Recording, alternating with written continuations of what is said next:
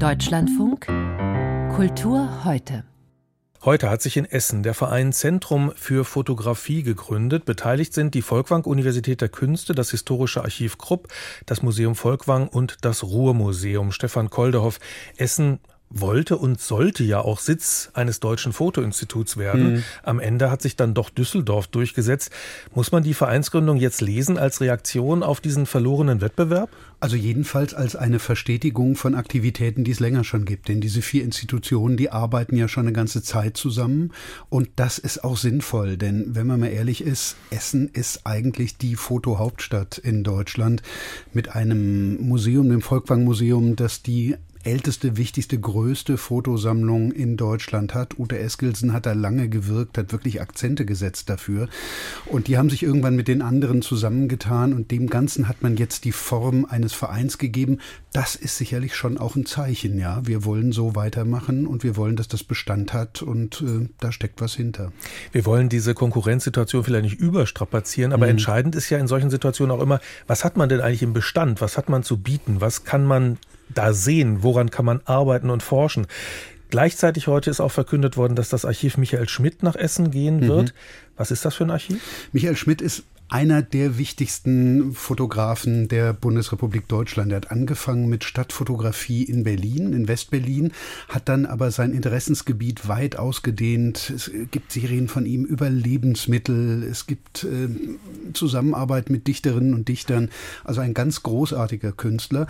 Das Archiv ist bisher von einer Stiftung, hinter denen wiederum Sparkassen steckten, äh, getragen worden und die haben sich jetzt entschieden, das in die öffentliche Hand als Dauerleihgabe, als Dauerleihgabe Freigabe äh, mal erst bis 2039 mit Option auf Verlängerungen zu geben.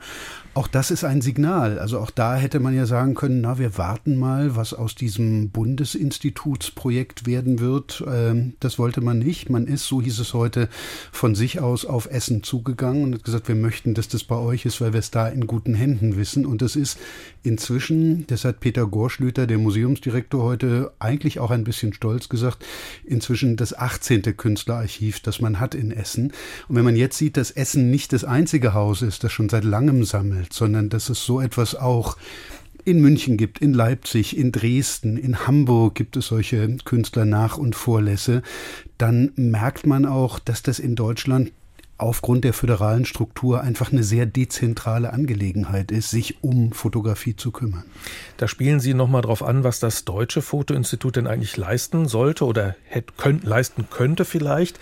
Ähm, Andreas Gurski, ein berühmter Düsseldorfer Fotograf, war da eine Figur, die ganz vorne dafür gearbeitet hat, auch dass es ein solches Fotoinstitut gibt. Und die Idee war schon auch, dort Künstlernachlässe zu bewahren, für die Forschung zugänglich zu machen, ja. auch technisch zu erhalten. Das ist ja mittlerweile auch ein Riesenproblem wenn Sie jetzt aufzählen, wer schon alles sammelt und in Essen sich ein solcher Verein jetzt auch offiziell gründet, was heißt denn das oder heißt das etwas für dieses Bundesfotoinstitut Düsseldorf, das ja noch gar nicht in der Gründung ist? Also ich nehme im Moment wahr, wenn ich mit Menschen in diesen Städten und in diesen Institutionen spreche, dass man da ein bisschen, na nicht die Geduld verliert, aber einfach nicht mehr warten möchte auf das, was da vielleicht kommt. Düsseldorf hat im vergangenen Herbst ein Gründungsgremium, dem lustigerweise auch der Essener Museumsdirektor Peter Gorschlüter, der ein bisschen da zwischen den Stühlen sitzt, angehört, gegründet. Seitdem hat man da auch wieder nicht viel gehört. Es gibt eigentlich zwei Gutachten, die für Essen sprechen, aber das Zentrum kommt nach Düsseldorf. Dort gibt es noch nicht nicht mal einen Standort oder eine Idee, wo so etwas sein könnte.